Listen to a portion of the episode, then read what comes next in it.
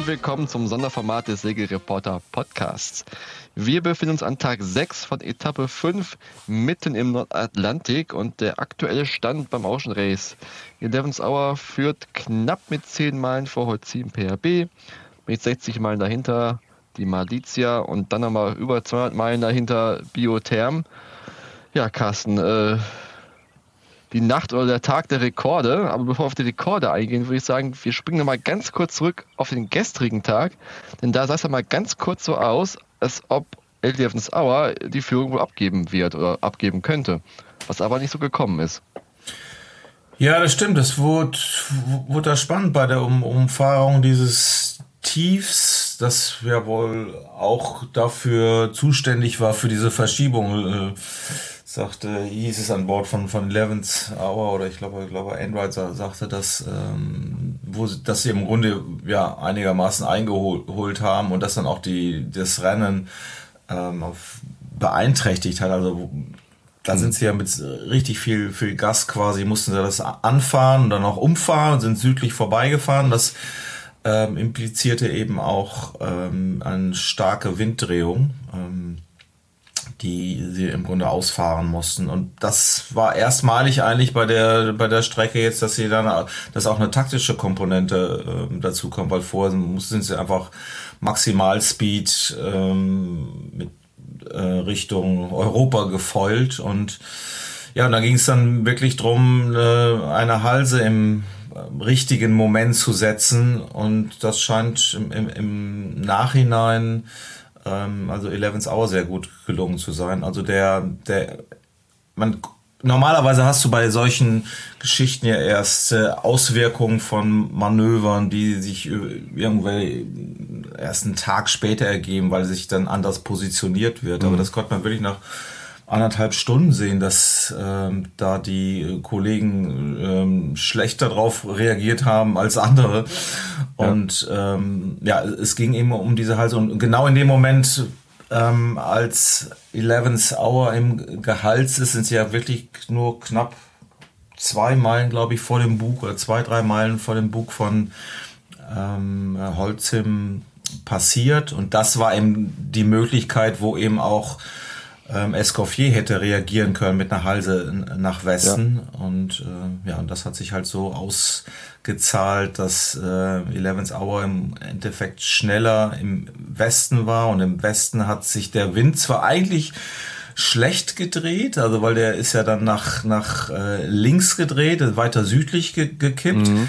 Aber er wurde eben deutlich stärker und ähm, die, ähm, das US-Boot konnte dann tiefer steuern und tiefer äh, segeln mit einer anderen Besegelung und ist quasi vor dem Bug der, der Gegner wieder passiert. Und das hat dann eine Auswirkung von ja, knapp 40, ähm, 40 Meilen gemacht. Also das siehst du so selten in mhm. kürzester Zeit. Und, und hinter ähm, den beiden ist im Grunde Malizia noch weiter äh, nördlich äh, gesegelt, hat die Halse noch später äh, gesetzt. Und das war im Endeffekt eine Auswirkung, ähm, ja, die auch jetzt nicht positiv ausging. Und das ist auch zum Großteil also die, dieser Entscheidung ist zum Großteil auch geschuldet, äh, dass sie immer so ein Stück äh, danach auch hinterhergehangen haben. Weil da, ich glaube, die passierten so knapp 13 Meilen, 14 Meilen hinter Eleven's Hour und lagen dann ja 77 Meilen, glaube ich, zurück. Ja, sieht man selten, mhm. dass sowas so schnell sich auswirkt. Ja, warum haben die nicht auch mitgeheizt sofort? Ja, das, das ist genau die Frage. Ne? Da, da wird man jetzt wirklich äh, ähm, auf diese Boote gucken müssen. Was denkt der Navigator? Was wurde da diskutiert? Die diskutieren ja die die Vorgaben, die die Routenprogramme da geben. Da wird dann mhm. erscheinen Linien und entweder sind mehrere Vorhersagen, die, die Linien liegen alle äh, übereinander, so dass es die ähm, wenig Optionen gibt, oder es gibt eben mehrere Optionen und dann entscheidet man sich für eine und da, dazu gehört dann eben ein bisschen Erfahrung und taktisches Gespür. Und da lagen sie jetzt offenbar falsch. Ne? Also ich, da ich kann ich mich auch schwer reinversetzen. Das ist jetzt auch nicht mein Spezialgebiet. Ich weiß nur wie.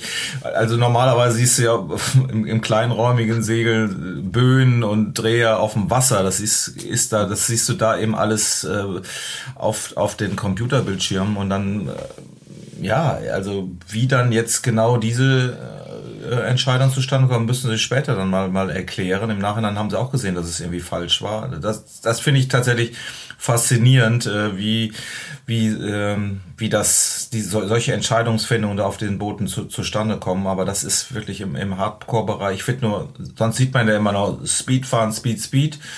Und ähm, das ist jetzt eine Geschichte, wo ganz klar ähm, Simon Fischer auf e- Eleven's Hour, der hat auch nicht geguckt, jetzt äh, taktisch, wo fahren die anderen hin oder lass uns die mal decken oder nicht, sondern der ist genau da hingefahren, der hat genau das irgendwie gesehen. Und die anderen haben gesagt, nee, das ist eine Chance, die fahren da falsch, wir fahren ein bisschen weiter. Also ist ja im Grunde nur anderthalb Stunden ist Escoffier äh, weitergefahren und ähm, das war im Endeffekt das, das Problem, ne? Also mhm. dass nachher dann einen großen Meilenbereich sich ausgewählt hat. Aber ja, die Gründe, die Gründe dafür, die werden wir wohl, wenn, dann erst später erfahren. Ne? Wenn da jemand, meistens redet man ja nicht gerne drüber.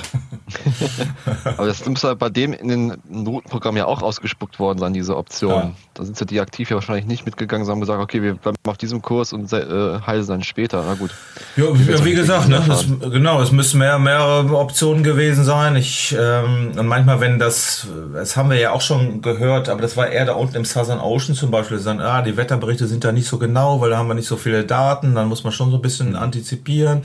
Oder die sehen natürlich auch, wie die, äh, wie die äh, Tiefdruckgebiete sich bewegen und dann kommt natürlich Erfahrung mit dazu. Wobei viele darauf hingewiesen haben, auch, auch Elias sagte ja, der bei äh, Boris mitzählt, ja, ich bin auch schon, weiß ich nicht, elf, zwölf, dreizehn Mal über den Atlantik, meistens allerdings in anderer Richtung. Ne? Die, die, mhm. meisten großen Regatten, die fahren ja von Europa nach, äh, nach in die Karibik oder so, dann durch die Daltons. Aber auf diesem Kurs gibt's eigentlich nicht so viele Erfahrungswerte. Also sag mal von den, von den Seglern her. Vielleicht spielt das auch mit einer Rolle, dass sie sagen, sie haben sich jetzt ein bisschen verhauen, haben das, äh, den, den Durchzug des Tiefs irgendwie ein bisschen anders berechnet. Ja, aber das ist Spekulation. Es war ja. im Grunde ein kleiner Fehler, der sich in einigen Meilen ausgewirkt hat, dann negativ für die ähm, beiden Verfolger. Ja. Genau. Aber danach ging es ja wirklich rund im Feld. Also ähm, gestern Abend oder gestern Nachmittag kam die erste Meldung, 11 Hour hat den 600 Meilen Rekord quasi geknackt, den alten, der äh, beim letzten Ocean Race aufgestellt worden ist von Aktion Nobel damals noch in der Einheitsklasse mit äh, über 600 Meilen. Und da ging es stark auf stark. Dann kam gestern Abend noch kurz vor 12 Uhr äh, die Meldung, auch Holcim PRB hat einen neuen Fabelrekord auch in der Imokka-Klasse aufgestellt mit 630 Seemeilen muss man sich mal vorstellen, 630 Seemeilen. Und wir haben ja eigentlich alle gedacht, okay, das machen die vielleicht im Southern Ocean, aber dass die es jetzt auf dem Nordatlantik machen würden, war jetzt eigentlich nicht so gesetzt. Oder was meinst du?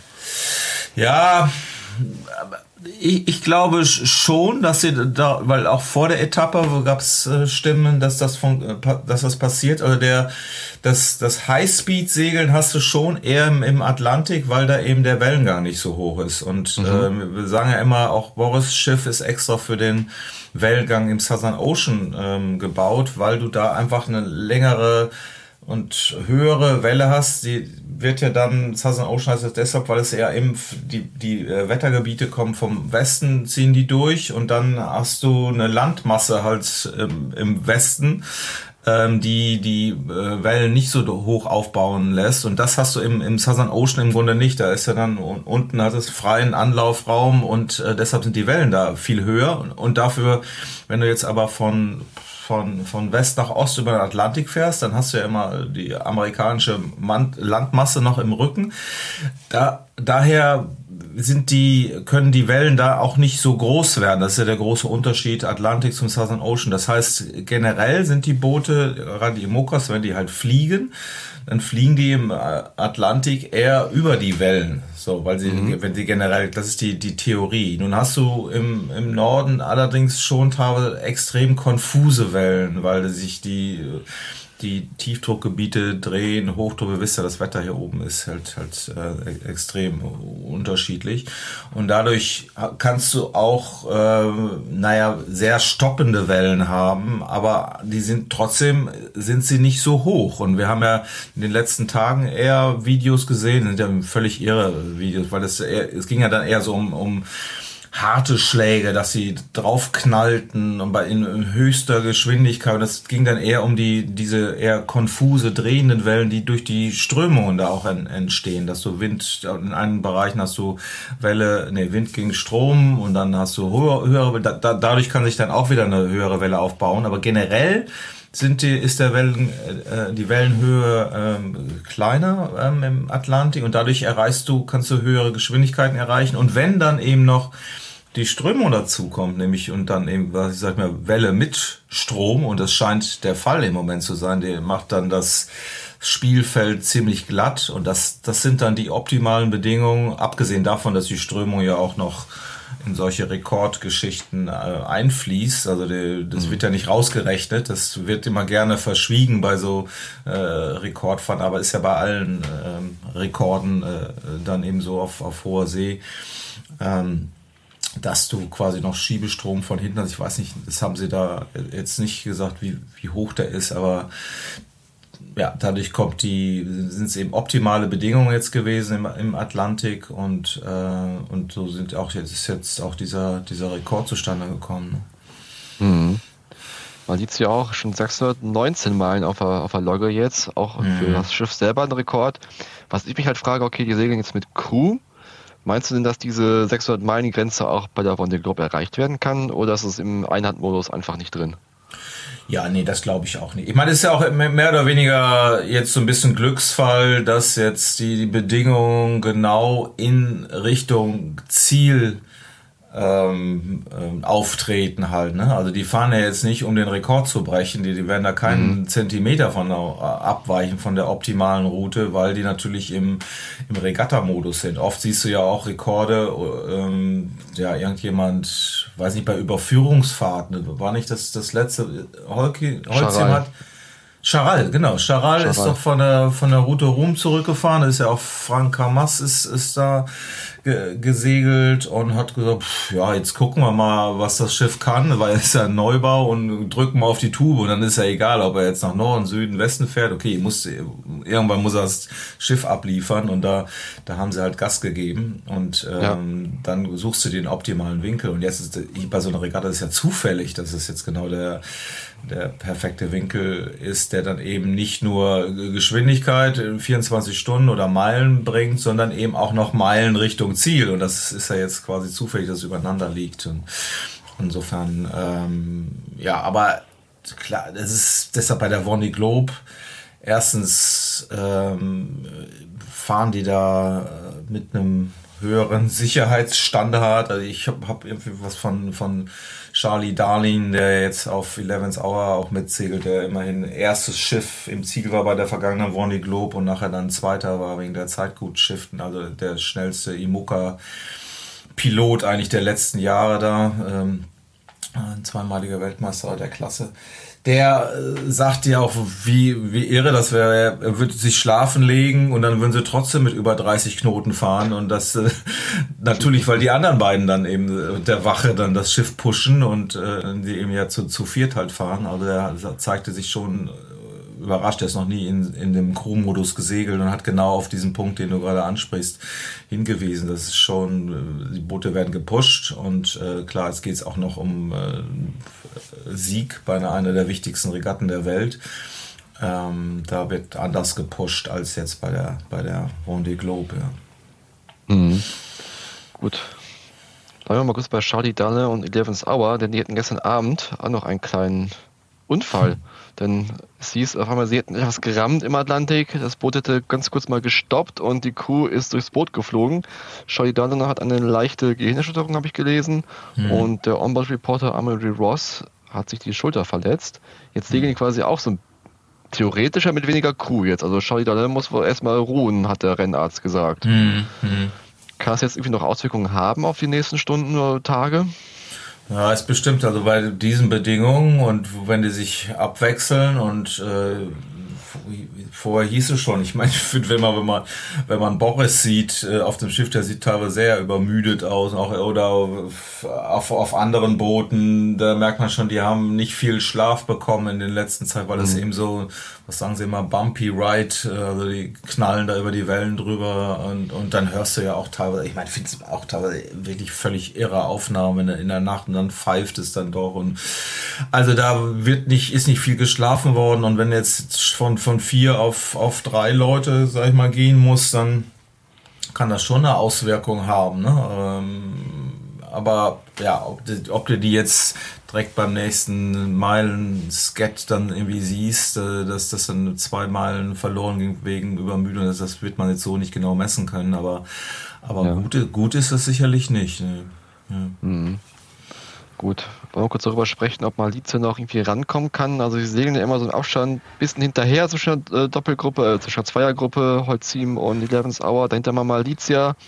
Ganz weit zurück ist Biotherm, kann man nochmal drauf eingehen, mhm. aber im mhm. Prinzip Malizia ist immer so ein bisschen, die zeigen guten Speed, aber so richtig rankommen tun sie aktuell nicht mehr, mhm. oder? Ja, ich war ja jetzt, jetzt ganz gestern sah das irgendwie so aus. Das hat sicherlich auch mit Bedingungen jetzt zu tun, weil die schon in einem Abstand fahren, dass man das nicht mehr den Speed teilweise nicht ganz so genau vergleichen kann. Also dann die fordern beim. Rückstand von 80 Meilen dann äh, fahren die Boote vorne beim anderen Wind als, als Malizia selber. Deshalb ist es dann wird es schwieriger, die, die, das Speedpotenzial zu vergleichen. Aber jetzt in, in der Nacht haben sie ja durchaus aufgeholt. Ne? Also vorher waren es schon mhm. bis zu 80 Meilen zurück, jetzt sind es gerade aktuell 65 Meilen. Also die kommen schon ran, das, das macht ja Hoffnung und ich glaube, ich glaube immer noch 65 Meilen ist, ist eine Menge Holz, aber viel Zeit bleibt ja auch nicht mehr. Ne? Also ich, ja. ich, ich, weiß nicht, wie das jetzt zustande kommt. Ich glaube, es kommt schon auch damit zustande, wo wir gerade drüber gesprochen haben, dass Malizia durch, durch die Rumpfform, die im Southern Ocean oder bei harten Bedingungen ähm, einen Vorteil bringt, dass, äh, und auch äh, Boris da ja genau in die Richtung konstruiert hat dass das jetzt bei den aktuellen Bedingungen eben nicht so hilft. Die Boote fliegen wirklich bei diesen Be Bedingungen über die Wellen und knallen kaum jetzt rein. Also selbst, man sieht ja bei Eleven's Hour, das ist dann ja, das, das äh, Allround-Boot per se von der, von der ganzen Flotte, die haben ja eben nicht vorne diesen, diesen voluminösen Bug und die, die ähm, naja, die werden ab trotzdem werden kaum gestoppt halt, ne? Also die fliegen mhm. einfach drüber und dann hat, äh, haben die eben auch nicht diese Nachteile.